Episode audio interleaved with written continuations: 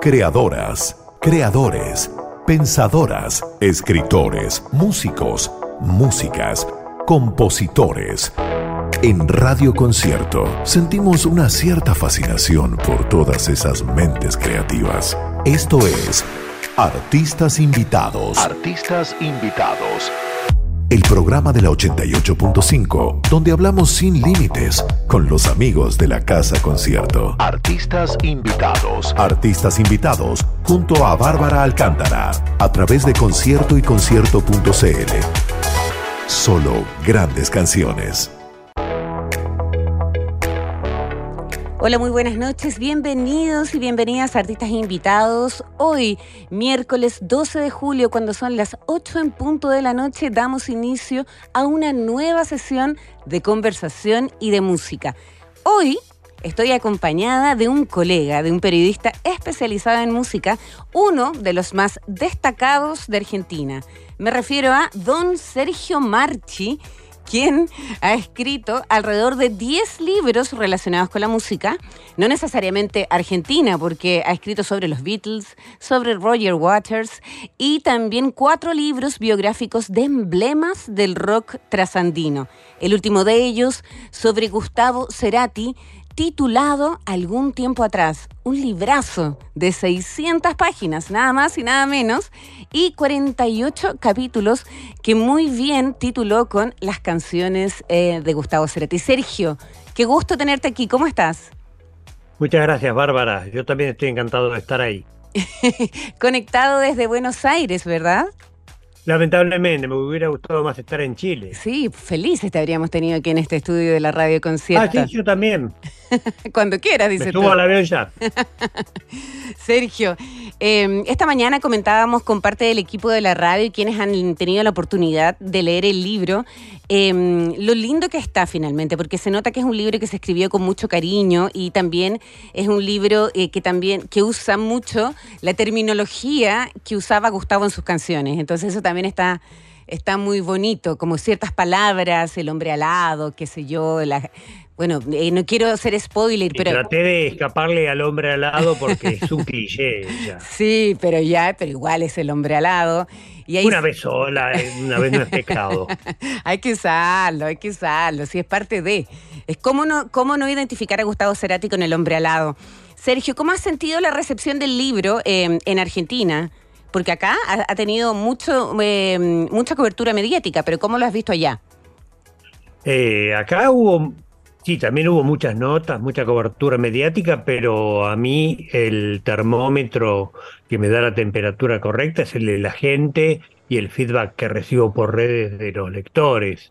Y eso vino muy cálido, muy, muy linda fue la recepción de este libro. Todo el libro lo he recibido de distintas maneras, pero este como muy cálido fue todo. No fue gracias por escribir si bien hubo de eso, gracias por escribirlo, eh, la gente estaba contenta con el libro en sí, le gustó el ritmo, le gustó el enfoque, le gustó que se lo haya tratado con respeto, con conocimiento, le gustó que haya sido un obsesivo buscando el dato ese chiquito y tejiendo como una araña loca hasta donde se pudiera. Claro que sí. Bueno, eso mismo finalmente era lo que comentábamos en la mañana, que se nota, o sea, que hay mucho trabajo periodístico detrás eh, con las herramientas que tuviste, con las, con las fuentes que tuviste y, eh, pero también la forma de escribirlo está linda, encontré, por lo menos personalmente. Eh, para quienes nos escuchan a través del 88.5 en aire y a través de concierto.cl en internet, saben que este es un programa multiformato. Algunos entrevistados programan sus canciones y tú fuiste uno de, de aquellos. Entonces, la primera canción que vamos a escuchar es una canción que también tiene importancia dentro del libro porque hay una, hay una frase que se usa en un momento muy importante del libro. No quiero ser spoiler, pero pero eh, su luz no deja de pulsar es una frase muy linda que eh, es una parte muy importante del libro. sí, Pulsar es una canción hermosa. Bueno, claro que sí. Cuéntanos por qué la lindo esa canción es que combina rock y electrónica en punto caramelo. Si vos escuchás, el tema es bastante marchoso, bastante electrónico, pero en un momento revienta con un solo de guitarra que para mí es magistral. Y si te fijas, el sonido de la guitarra no está muy por arriba, no es que es ese sonido al frente de la mezcla, sino que está como enterrado y eso le da aún más fuerza y lo que toca a Gustavo es maravilloso. Bueno, eso también queda muy claro, también como eh, la calidad como guitarrista de Gustavo Cerati, sobre todo en el libro. Bueno, y que... Y se hincapié en eso. Sí, sí, eso también me di cuenta de eso. Bueno, entonces vamos a escuchar con esta canción Punto Caramelo, como dijo Sergio Marchi, que me, me encantó el término. Es Pulsar, Gustavo Cerati, quien arranca este Artistas Invitados con Sergio Marchi como protagonista en el 88.5.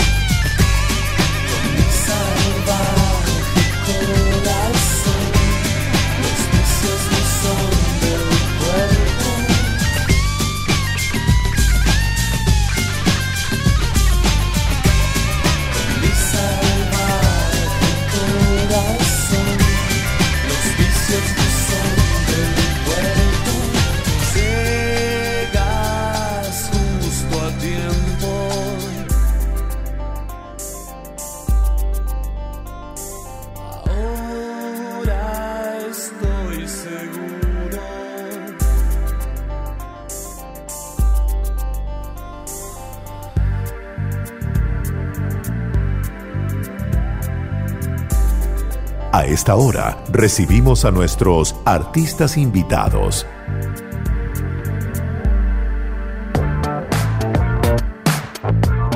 Ahí pasaba Pulsar con Gustavo Cerati, el 88.5. Estás escuchando artistas invitados, como cada día miércoles, que eh, emitimos un nuevo capítulo de esta sesión en donde conversamos, en donde escuchamos música y a veces también escuchamos música en vivo. Pero hoy estamos con Sergio Marchi, periodista especializado en música, quien recientemente acaba de publicar algún tiempo atrás eh, biografía de Gustavo Cerati y Sergio, una de las frases que se repite en distintas entrevistas que tú mm, has dado y que también eh, se habla en el libro es que tú quieres dejar claro de que Gustavo Cerati no era ningún cheto.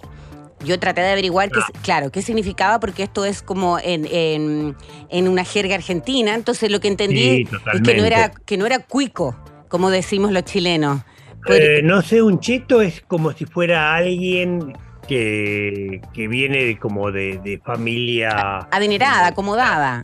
Sí, sí, de, familia acomodada. Pero alguien pero, alguien que tiene mucha plata. Pero alguien sobrado también, como sobrado así, ¿o no? No, sobrado para nosotros, alguien sobrado no. Conocemos el sobrado que quiere decir que es un coimero. Ay, ay, ay, ay, Bueno, entonces como que yo... No, no, la opción eh, Argentina, Chile, Chile, Argentina es el libro número 23 que tengo pensado. Ah, sí, porque... Un diccionario. Sí, sí, sería, sería, muy bueno. Bueno, entonces yo lo traduje, lo interpreté como que Gustavo Cerati no era ningún cuico y eso tú lo dejas eh, claro, sobre todo cuando cuentas los inicios de su infancia y de dónde proviene su familia. ¿Mm? Hablas Exactamente, porque acá hay toda un Primero, el argentino es muy prejuicioso y bastante dado a creer en el pensamiento mágico. Así nos va. Entonces, yo lo que quiero en mis libros es la realidad. Y mm, cierta parte del público de rock argentino necesita tener a Gustavo Cerati como un tipo que viene de cuna de oro y que por eso llegó y por eso se le hizo todo más fácil y no han visto el esfuerzo y el trabajo que él le puso y que no viene de una cuna de oro, viene de una familia de clase media en un tiempo en donde básicamente el 80% de la población argentina era de clase media y el padre tenía, digamos, un trabajo estable, tendría un buen sueldo, pero eran cinco. Había que mantener las necesidades de esos cinco. Y Gustavo además no era un tipo que, que tuviera un pensamiento así en el dinero, en la alcurnia. Después le costó un poco el amor y obviamente ganó mucho dinero, pero se lo ganó en buena ley, no es que se lo robó a nadie, ni es que le viene de, del padre, lo hizo él. Claro que sí, estás escuchando a Sergio Marchi, quien está conectado con nosotros desde Buenos Aires, y estamos conversando con él a raíz de la publicación de su décimo libro, qué maravilla decir eso, décimo libro, llamado Algún tiempo atrás, y em, hay una parte en el libro eh, que, es muy bonita de leer, que es finalmente cuando el último tiempo de Gustavo, que es como la parte donde uno finalmente como que ya te, estás como devorando el libro porque ya estás llegando al final, que ya sabemos cuál es el final, todos sabemos, entonces por eso también te lo devoras de esa manera. ¿Cómo fue escribir sobre el tiempo en que él pasó en, coma? ¿Cómo, cómo, cómo, ¿Cuáles fueron tus fuentes? ¿Cómo fue que, que te impregnaste de estos años? Nada, yo conocía lo que había pasado, tenía ciertos relatos, eh, lo que hice fue eso que yo conocía, profundizarlo, charlarlo con, con Laura, con Richard, con Taberna, con Incluso Nando Travi, que nos fue entrevistado, que era el manager. Perdón que te interrumpa, pero cuando hablamos de Laura, hablamos de Laura Cerati, cuando hablamos de Richard, de Richard Coleman, y cuando hablamos de, yo, Adrián. Yo los nombro como si fueran llaves de mi familia. pero para que nos entiendan. Y cuando hablamos de Adrián, de Adrián Taberna. muy bien la, aclaración. Eh, hablé con todo el mundo que estuvo por ahí cerca y sobre todo con los que fueron a verlo. Que, bueno, cada uno tuvo su experiencia pero escribir eso fue como, nada, cirugía muy precisa. Claro. Tener que ir con mucho cuidado y con mucho respeto. Es una familia que pasó por una tragedia inconcebible entonces yo no podía ir ahí a desparramar sangre y hacer un texto amarillo. Ahí es donde, como decimos en Argentina, se ven los pingos, se ven los caballos en la cancha. Y ahí es donde yo tenía que apelar a todas las herramientas como para poder contar todo y que no fuera eh, muy chocante ni clavarle el cuchillo al lector ni pegarle por debajo de la cintura, tratando de que sea elegante, pero a la vez que fuera veraz. Y era una combinación difícil. Claro. Em, yo no sé si me equivoco, pero yo siento que la prensa argentina fue respetuosa con, con los años que Gustavo Cerati estuvo en coma. ¿O tú crees que no? Porque se filtró alguna vez una fotografía, nunca se filtró, o una vez parece. Eh, eso me parece que es mérito de, la familia de Gustavo, de la organización de Gustavo, de los amigos de Gustavo, no de la prensa. La prensa, yo creo, no quiero lanzar una acusación contra un periodista muy conocido que ofreció una buena cantidad de dinero por una foto de, Gustavo en coma. Ah, sí. No pudieron hacerlo y de hecho hubo un helicóptero que sobrevoló cuando lo trajeron de, de Venezuela. Sí eh, hubo un helicóptero que sobrevoló y ya iban preparados, todos prendieron claro, claro. Eh, paraguas. Claro. Entonces no le pudieron tomar la foto.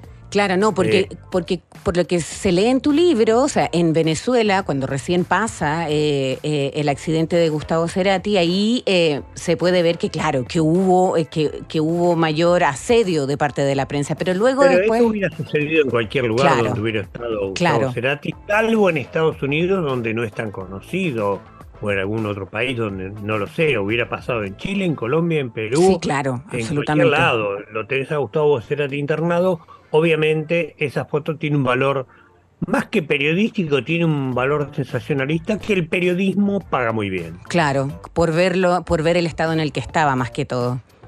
Exacto, es el claro, morbo. Claro. Traté de evitar eso a toda costa, sin por eso resignar el relato. Sí, no se nota, y por eso está tan lindo finalmente.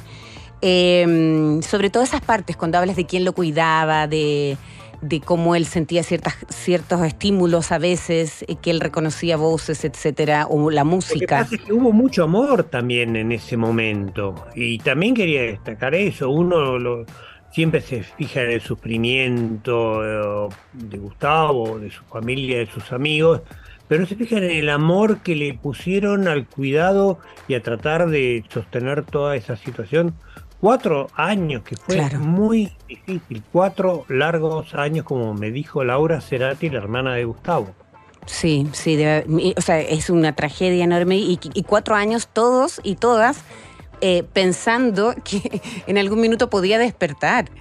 Si finalmente todos sus seguidores y seguidoras. Yo creo que, que la familia dejó de tener esa ilusión cuando fue pasando el tiempo y se vio que nada cambiaba, pero de todos modos los médicos habían sido claros de que las posibilidades de despertar de Gustavo eran nulas. Claro. Y se sabía desde el vamos, lo que pasa es que vos no le podés decir desde el vamos a una familia eh, que no se va a despertar, pero yo fui a un programa de televisión a hablar de Gustavo cuando todavía era una descompensación y cuando llegó al canal de televisión ya se había convertido en una cirugía cerebral. Claro, claro que sí. Y había un neurólogo con el que después, bueno, compartí un, auto hasta nuestros respectivos domicilios, que, al que le pregunté cómo estaba el panorama, qué era lo que él pensaba, y me dijo una frase terrible que me indicaba que Gustavo no iba a despertar. Yo obviamente, mi, mi cerebro, muy sabio él, no lo hace habitualmente esto de la sabiduría, pero en ese momento negó la situación. Claro, decirle. Como para protegerme a mí, ¿no? Sí, sí, el negacionismo fue, yo creo que de todos y todos sus seguidores y seguidoras. Pero mira, vamos a escuchar la próxima canción que elegiste, Papos Blues. Me imagino por qué la elegiste. Cuéntanos por qué la elegiste. Papos Blues es una banda que yo amé. Papo yo tuve algún ídolo en el rock argentino, fue Papo, que era un hombre rudo, fuerte, peleador y un guitarrista formidable, que realmente tocaba como, como un Eric Clapton. Tenía mucha fluidez. En un tiempo donde no había guitarristas así, solamente Claudio Gavis, después había otro tipo de guitarristas, pero Papo eh, con Papos Blues, con Riff como solista. Eh, nada, Papo me hace tener ganas de, cantar y de bailar. Cuando voy manejando en el auto por una ruta y aparece esta canción, la canto a los gritos y quiero dejar algo en claro, canto muy mal. Bueno, cantémoslas nosotros también aquí en Artistas Invitados. Hay que recordar que tú escribiste un libro sobre Papo, Papo el hombre suburbano, que se publicó el año 2013. Entonces esto también... No, 2010. 2010, bien digo. O 2011, 2011. ya, entonces, ¿cómo que quedamos? 2011. ya. 2013 no, no hice el libro. Ah, ya, entonces vamos, 2011. Entonces vamos a escuchar Ruta 66 a cantar a todo pulmón. Papos Blues es lo que suena en Artistas Invitados.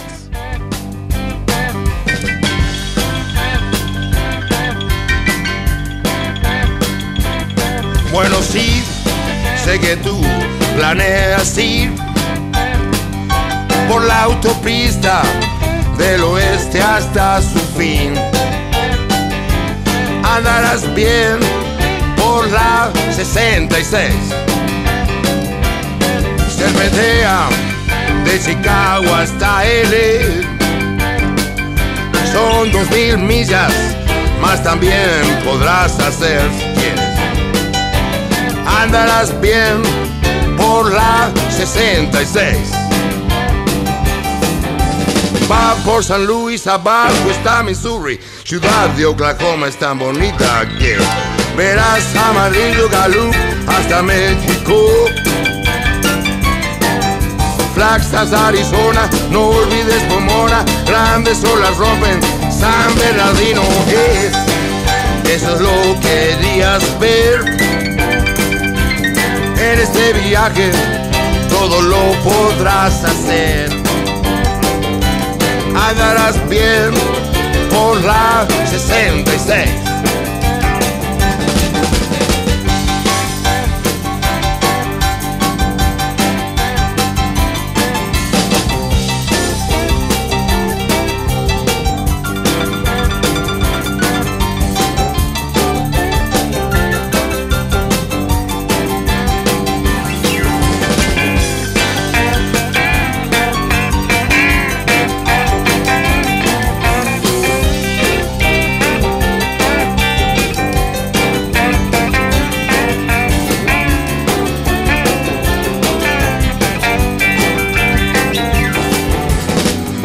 San Luis, abajo está Missouri, ciudad de Oklahoma es tan bonita que verás amarillo galú hasta México.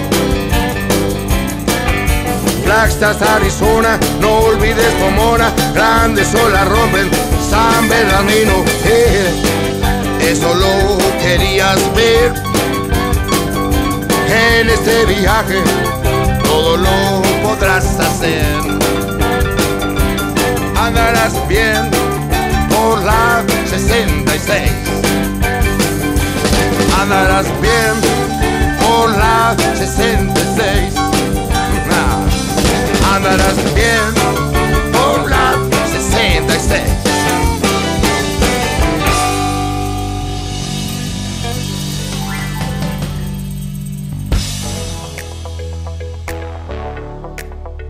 Papos Blues sonaba en Artistas Invitados del 88.5 y en concierto.cl porque estás escuchando artistas invitados y hoy estamos con don Sergio Marchi, quien programó eh, esta hora de música eh, con sus canciones favoritas del rock argentino y estamos conversando sobre su último libro, eh, su biografía, donde él quiso mostrar esta imagen más luminosa, según él, de Gustavo Cerati, esta biografía que se llama Algún tiempo atrás.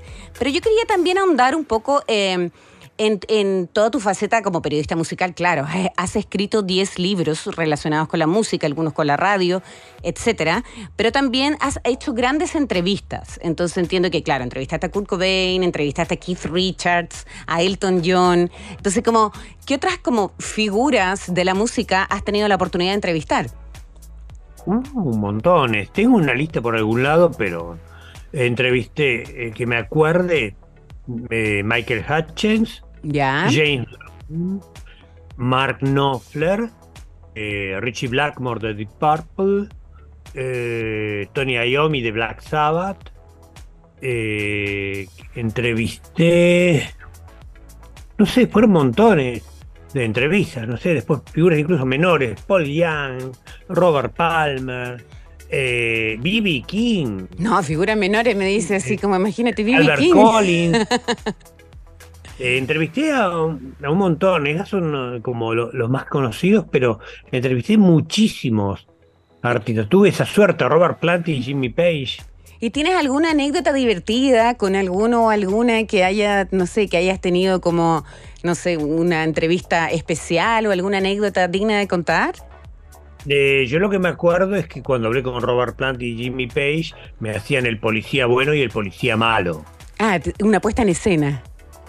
Porque hablamos un poco generalidades, lo que iban a tocar, lo que iban a presentar, y en un momento comienzo a preguntar sobre Led Zeppelin y se empacan, no quieren contar nada. ¿Ya? Le digo, en un momento, tire y afloje, le, le, le digo, escúchame una cosa, soy un periodista sudaca que en su puta vida te va a volver a ver, como no sea en un escenario, muy difícil que volvamos a tener una entrevista. Para mí ustedes son historia, son la fuente, eh, son el maná, la, la fuente que me puede dar la, la información. ¿Cómo no van a hablar de Led Zeppelin? Dame Y algo. Robert Plant me hace el policía bueno y le dice a Jimmy, Jimmy, podemos contarle algo. Parece un buen muchacho. Y Jimmy Page, no, de ninguna manera. En serio. Entonces, empecé a pincharlos, utilicé esa fricción como para, para hacer preguntas más eh, difíciles y más eh, como pegándole codazos. Y ahí se levantaron un poquito y se dio como un intercambio un poco elevado de, de temperatura, pero terminó, terminó bien y yo tuve una buena nota. Ya lograste por último salvarla al escribirla. No, la nota ya estaba salvada cuando Con- con- los Ya personajes. Me quedaban unos minutos, quería hablar de Led Zeppelin. Cuénteme de las groupies, cuénteme de cuando pescaban en esa habitación del hotel de, de Seattle. Cuénteme lo que hicieron con ese arenque y esa rubia. Y no hubo caso. No hubo caso, pero después, bueno, las historias se conocen y las puse en mi libro Room Service, que es una pena que no se haya editado en Chile porque sé que andaría muy bien, pero ahí cuento todas las anécdotas de toda la historia del rock. Y las No copuchas. las mías, Las- no la- las No, no, no, claro. ellos. Las mías son para mi autobiografía y realmente no sé si son tan memorables. Son más patéticas. ¿Por qué dice eso? Si yo te contara. si yo te contara. Quizás qué secretos guarda Sergio Marchi. Eh, un- unos cuantos. Justamente, un buen periodista guarda muchos secretos, ajenos y propios. Ah, mira, eso, eso es bueno aprenderlo. Sergio, la próxima canción, qué bonita, qué bonita lección. Pescado Rabioso Cementerio Club. Cuéntanos, ¿por qué? Bueno, eh, hice la biografía de Luis Alberto Spinetta, que para mí es, eh, digamos, un poco la, la cima del Everest a escalar. Y cuando llegué ahí dije, puedo hacer otro. Y ahí fui por Gustavo. Eh, y Cementerio Club porque viene del disco Artaud, que es un disco emblemático que hizo básicamente solo y que acá todo el mundo venera. No sé si se conoce mucho en Chile. Sí, de acá y me también. parece que para esta hora un buen blues, que es como lo definió un guitarrista de Spinetta, es un blues chiflado, porque tiene unos acordes rarísimos, pero tiene una magia y habla de del final de una relación, pero es difícil eh, entenderlo. Y aparte hay una historia bonita que quisiera contar, si me permite. Pero claro, Le- una vez lo metieron preso a Spinetta y vio en su celda que alguien había escrito parte de la letra de esa canción que decía qué triste y solo voy a estar en este cementerio. Ujú. Entonces cuando lo liberaron le dijeron por favor me permite volver y un marcador. Y él completó la parte que decía que triste y solo voy a estar en este cementerio con la frase que seguía, qué calor hará sin vos en verano. Ah, mira, qué bonita la anécdota. Vamos a escucharla entonces. Eh, Pescado Rabioso con Cementerio Club. Estás escuchando artistas invitados con nuestro invitado, valga la redundancia, Sergio Marchi, periodista argentino. Y esto es Pescado Rabioso, el 88.5. Justo que pensaba en vos,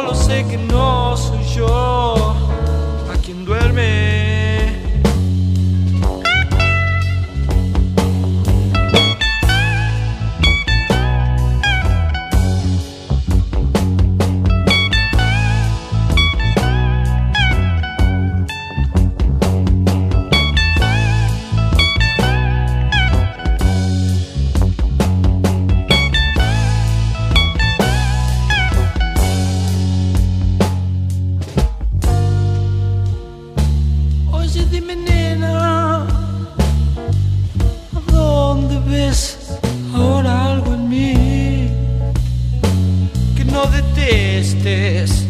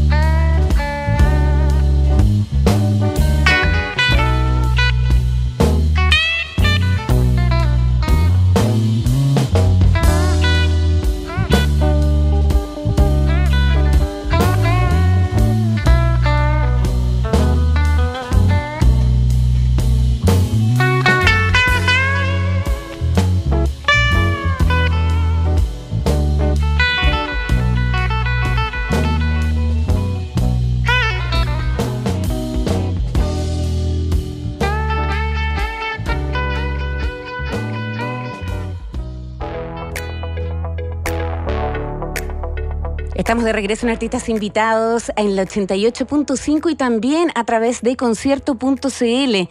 Hoy con Sergio Marchi, periodista especializado en música que ha escrito 10 libros sobre música, maravilloso eso, y su último libro titulado Algún tiempo atrás es la biografía de Gustavo Cerati. Pero antes de la pausa y antes de que escucháramos Pescado Rabioso con Cementerio Club, yo le quería hacer una pregunta a Sergio, se me olvidó en su momento.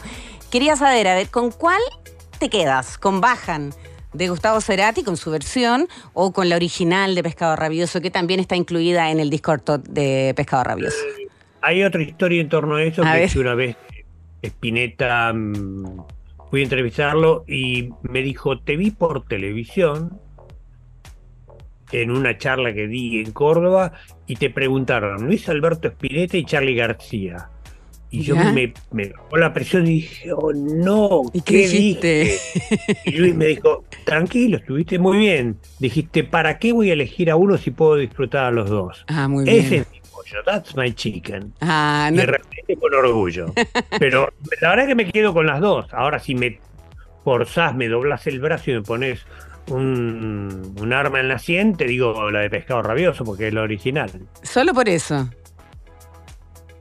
Las dos son muy buenas. Gustavo le dio un buen tratamiento electrónico y le dio como una coda eh, muy, muy interesante. Potenció la canción, la llevó a, a 20 años después.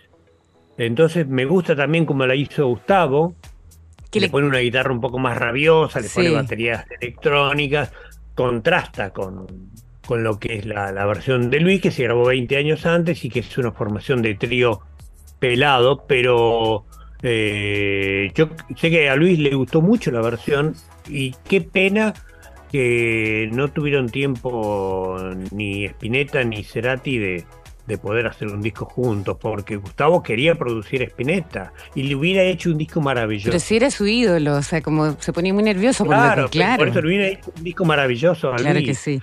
Es una pena que los dos se hayan ido tan temprano. Hay un trocito, hay, un, hay una parte en el libro que, que tú cuentas que, que Spinetta cuando le, dice a Gustavo que finalmente la canción no era, eh, no era tibio sin sol, sino que la letra original era vidrio sin sol.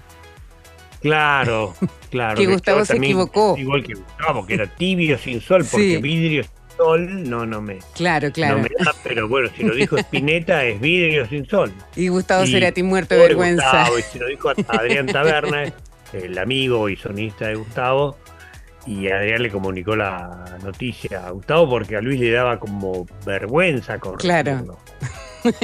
sí, de hecho le tomé una fotito de ese pedacito para hablarlo contigo hoy día porque dije, también yo pensaba que era tibio sin sol. No lo entendía. yo pensé eso. El día es tibio sin sol. Bueno, tiene sentido. Ahora es vidrio sin sol. Fíjate, hoy tenemos un día muy nublado en Buenos Aires. Eh, si toco el vidrio no sé si va a estar tibio o va a estar frío, pero seguramente tiene que ver con el clima y tiene que ver con cierta sensación de tristeza que quería transmitir. Y la palabra tibio no es triste, pero el vidrio puede ser muy frío y muy triste. Sí, tienes razón. Bueno, vamos a continuación. tenemos una tradición tanguera donde el vídeo juega un papel fundamental. Hay un tango que dice la ñata contra, contra el vidrio. Que la ñata contra el vidrio es mirar eh, por la ventana de un bar y poner así. Sí. Ponerse la, la nariz eh, contra el vidrio y esa es la ñata. Sí, pues la ñata. Aquí nosotros igual decimos la ñata. Ah, qué bueno. Sí. Sale del diccionario. Eh, sí, bueno, eh, Soda Stereo con Corazón de la Torre es la canción que elegiste de Soda, que es una canción, que es una, cancionaza. Es una canción que a mí me encanta, me parece que letrísticamente es una de las cumbres de Gustavo Cerati, que tiene también algo un poco folclórico, si se quiere. No, no lo han abordado folcloristas, me parece que no le han visto eso, pero tiene un, una buena, tiene esta relación con la literatura porque habla de Telltale Heart de Edgar Allan, Allan Poe. claro. Em, nada, es una canción hermosa. Pero ¿por qué dices que tiene algo folclórico que no se ha abordado? ¿Cómo? ¿Por qué dices que tiene algo folclórico que no se ha abordado? En la música está claro para mí. Pam, pam, pam, pam. Eso es medio andino. Si te pones, si escucharlo con ahora que lo vas a poner, escuchá la canción y pensala eh, en, en una montaña muy alta. A ver, vas a ver que, te da algo bandino. A ver, viajemos entonces a esa montaña muy alta. Soda Estéreo con Corazón Delator en la 88.5.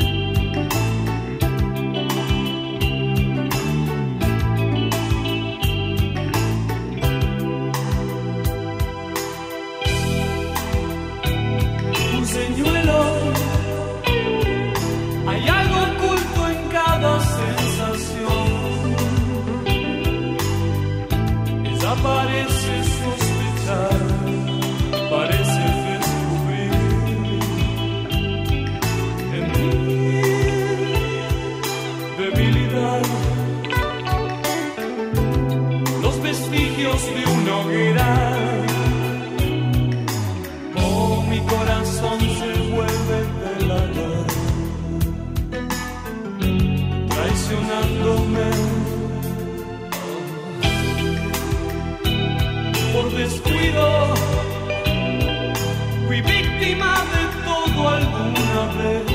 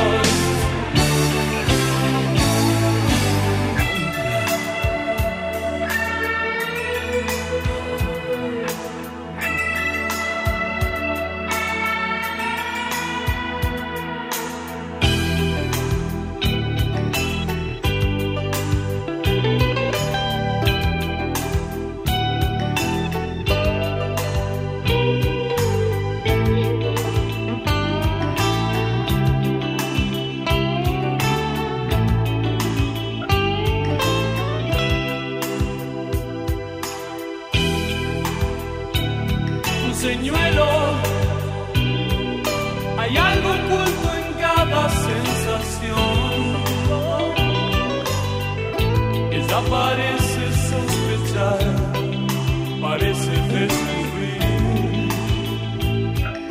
en mí que aquel amor es como un océano de fuego. Oh, mi corazón se vuelve pelador. La fiebre volverá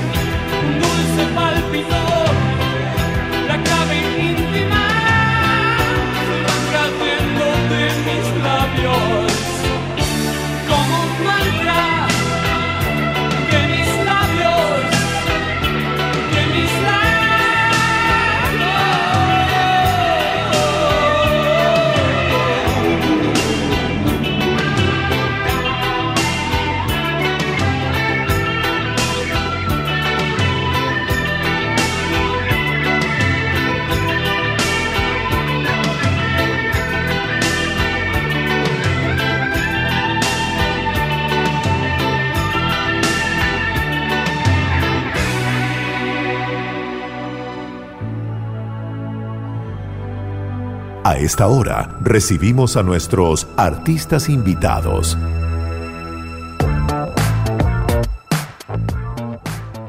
Eso era Corazón del Actor con Soda Stereo. Estás escuchando artistas invitados y hoy estamos conversando con el señor Sergio Marchi, periodista argentino, quien nos decía que le pusiéramos atención a Corazón del Actor porque algo tenía de folclore. Pero lo que sí Y te... lo dice Gustavo también, ¿eh? Y lo, y lo decía también Gustavo. Bueno, pero en tu libro... Cuando lo dijo Gustavo dije, bueno, Ah, si sí, lo dice si el lo autor, dice él. yo estoy completamente de acuerdo.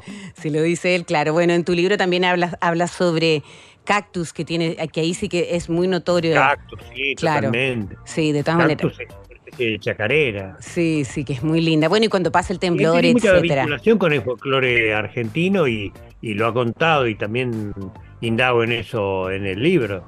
A mí me gustaría preguntarte sobre mm, qué te pasó la primera vez que viste a Soda Stereo. ¿Cuándo fue? Eh, Cuéntanos un poco cuál fue tu sensación al ver a este trío.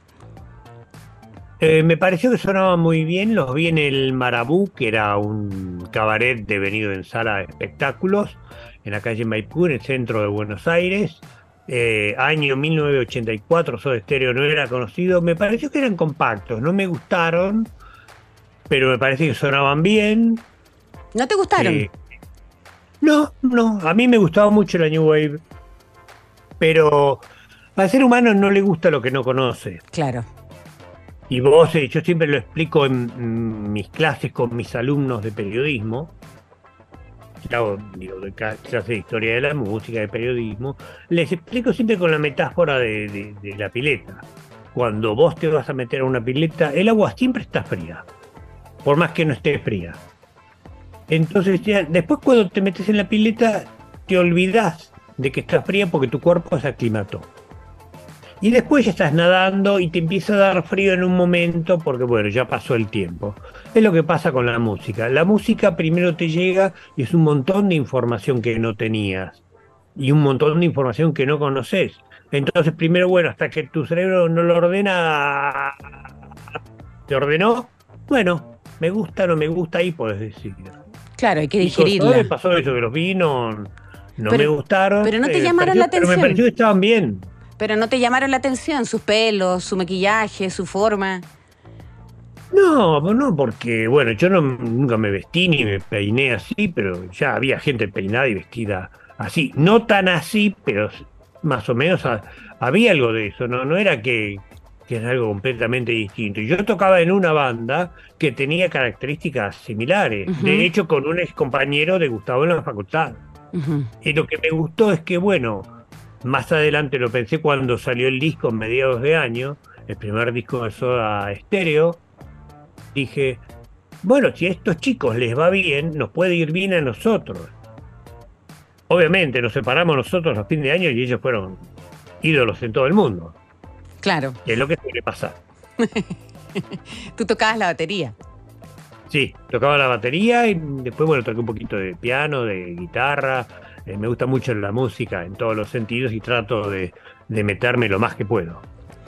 Y tú si, tú, si tú pudieras como definir así como en resumen, porque claro, aquí tú lo has- dejas tu testamento o tu o tu o, o- lo que tú piensas sobre Gustavo Cerati, que claramente está aquí en 600 páginas, no lo que tú piensas, sino que tu investigación y tu trabajo.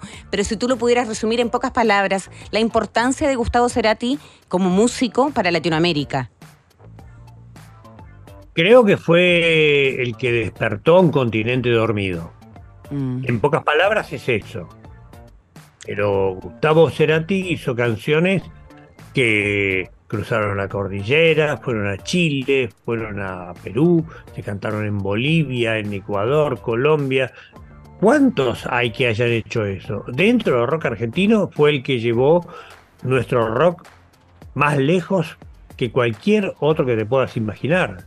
Después hubo bandas de rock latinoamericano, incluso chilenas, que trascendieron las fronteras, pero Soda Stereo fue como el grupo pionero y que dejó la leyenda, son como los Beatles latinoamericanos. Ah, Y las canciones de Gustavo Cerati eh, fueron fundamentales. Y después demostró que no había sido una casualidad, por eso hizo una tremenda carrera como solista claro. y no se repitió, sino que se reinventó. Artistas de ese calibre se ven muy pocos. Si miráis, yo hace 50 años que vengo escuchando esta música de locos, de condenados. no veo muchos artistas así eh, en el mundo. ¿Tu disco favorito de Cerati como solista? Mm, va cambiando. Siempre es fuerza natural, pero hoy podría ser bocanada. Ya, perfecto. O podría ser ahí vamos, siempre va cambiando. Amor amarillo me encanta. Sí, depende, depende como la etapa. Depende del día, depende también de la etapa. Eh, Amor amarillo se, se concibió en Chile, Claro, claro. igual que Benito. claro que Benito sí. Cerati, claro. Sí, escuchamos los latidos de Benito, de hecho, en el Amor, Amar- en Amor Amarillo. Escuchemos a Charlie, después vamos a hablar un poquito de Charlie también. ¿Cómo lo vamos a dejar? ¿Cómo, cómo no te voy a preguntar sobre Charlie? No soy un Bueno. extraño y luego me cuentas por qué la escogiste, que ya debemos saber, pero me cuentas un poquito más. Charlie García, claro. Charlie García, no soy un extraño, lo que suena en Artistas Invitados del 88.5.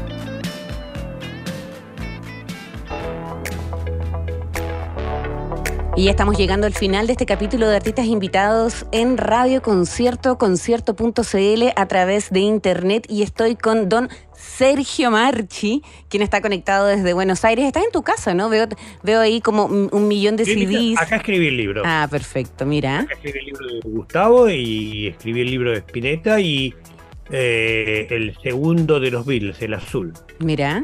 O sea que En ese distintas o casas sea he que- ido escribiendo distintas cosas. un lugar histórico, un lugar de mucha inspiración. No sé, no, no sé si hay. Yo no creo en eso de la inspiración. ¿No?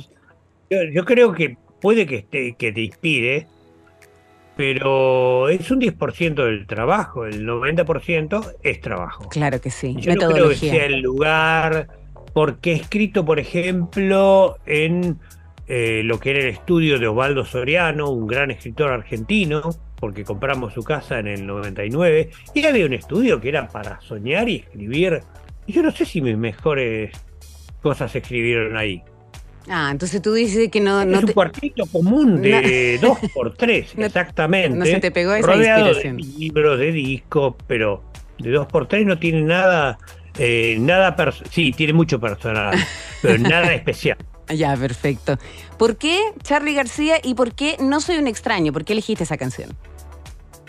Porque No Soy un extraño es un tango del año 3000, sigue siendo moderno, pertenece al mejor disco de Charlie, a clics modernos, cuando parecía que Charlie no tenía fin, no tenía techo y era el hombre con el toque de oro, todo lo que tocaba él se compartía en oro, era el rey Midas de- del rock argentino y además es una canción hermosa y que tiene ciertas connotaciones interesantes eh, en torno a la vida de Charlie y en torno a cómo se muestra uno frente a los extraños, ¿no? Que es un tema que García aborda en su discografía. ¿Y quién crees que hoy, eh, que en la actualidad, es la gran figura del rock argentino? Difícil saberlo. Yo no sé si hay un primus inter pares. Yo no lo sé. Hoy no tenemos así una gran figura. Me parece que hoy hay un montón de bandas que son muy buenas. Eh, por ahí sobresale Divididos. eh, pero las pelotas también son muy buenas. Pero las pelotas tienen bajo perfil. Entonces uno no los ve tan, tan arriba. Eh, hay bandas nuevas, bandas los chinos, conociendo Rusia, que, que son muy interesantes a futuro. Eh, y están, bueno, lo- los, clásicos, está Fabiana Cantilo, Fito Páez pasa por un gran momento, Andrés Calamaro es una gran figura, el Indio Solari está en cuart- cuarteles de invierno, pero sigue haciendo música pese a que ya no, no toca en vivo. Y después tenemos, bueno, nuestro altar con, con los dioses, con Luca Prodan, con Gustavo Cerati, Luis Alberto Spinetta, Papo y un montón de, de Claro. otros músicos que seguimos queriendo aunque ya no estén. Mm, sí, no, pero yo te decía como la figura del rock argentino como que aún esté viva, como eh, en la actualidad. Y, y no sé, porque tendría David Lebón tal vez. Eh, no sé, no hay una gran figura que de esos que, que llevan conciertos. Si me decís por el mercado, te tendría que decir Fito Paez y Andrés Calamaro. que Claro. son las grandes figuras de rock argentino. A mí no me gusta lo que está haciendo Fito Páez, pero bueno, es mi problema. No, no por eso voy a dejar de reconocer que ha tenido un año muy bueno. Y Andrés Calamaro, que sí me gusta, está entre Buenos Aires y España, entonces a veces lo vemos, no lo vemos, viene, da un show, espero siempre el próximo disco. Perfecto. Sergio, un millón de gracias por conectarte con nosotros. Eh, te esperamos, esta es tu casa. Cuando quieras puedes venir a la casa concierto y puedes disfrutar de este maravilloso estudio que te encantó. Bueno, bueno, cu- cuando me ofrezcan un contrato voy allá y no solamente me quedo a trabajar, me quedo a vivir. Ya, me encanta ese estudio cuando lo conocí y aparte concierto me trae muchos recuerdos de cuando yo iba a Chile a principios de los 90 y escuchaba la radio. Así. Me encantaba porque es otro modo de hacer radio que el argentino y lo veía como más profesional, eh, los locutores, esos con una voz inmensa y uno con una voz de pito así se muere de envidia. No, no es así. Entiendo ahora que, bueno, hay algunos botones de preset que le pueden mejorar la voz, pero en esa época no había y tenían esa voz con unos resonadores de pecho. Y siguen estando ahí. Y aparte, siempre que voy a Chile me divierto mucho con las radios. Y mi última vacación en Chile, eh, yendo, pon, ponerle desde, alquilé un auto y nos fuimos a Zapallar. Y de Zapallar fuimos, no sé, a, me voy a equivocar, Maitencillo, fuimos a, a Papudo, fuimos a Viña del Mar, fuimos a todo lo que hay en el medio y después nos volvimos desde allá para ir al aeropuerto escuchando una radio de rancheras y nos divertimos como locos con, con mi novia. Así que, que las radios de Chile para mí son importantísimas. Ojalá algún día tenga la suerte de poder ir y hacer algo allá. Bueno, acá te esperamos. Muchas Allá, gracias. no desde acá, allá. Allá, sí. Bueno, En vivo, sí, me encantaría eh, aturdirlos con rock and roll. qué, qué buena frase. No, nos entregaste muy buenas frases para el bronce. Me voy como con cinco. La mejor, Bueno, está bien. Registrarlas a mi nombre o al nombre de los dos. Punto Caramelo fue lo mejor. Así que este programa estuvo Punto Caramelo con Sergio Marchi. Y a ustedes nos encontramos el próximo miércoles a las 8 de la noche. Gracias, Sergio. Que estén muy bien. Chao, chao. Que estén Gracias bien. Creadoras, creadores. pensadoras, escritores, músicos, músicas, compositores. En Radio Concierto sentimos una cierta fascinación por todas esas mentes creativas. Finaliza Artistas Invitados, el programa de la 88.5, donde hablamos sin límites con los amigos de la Casa Concierto. Próximo episodio, miércoles a las 20 horas, a través de Concierto y concierto.cl. Solo grandes canciones.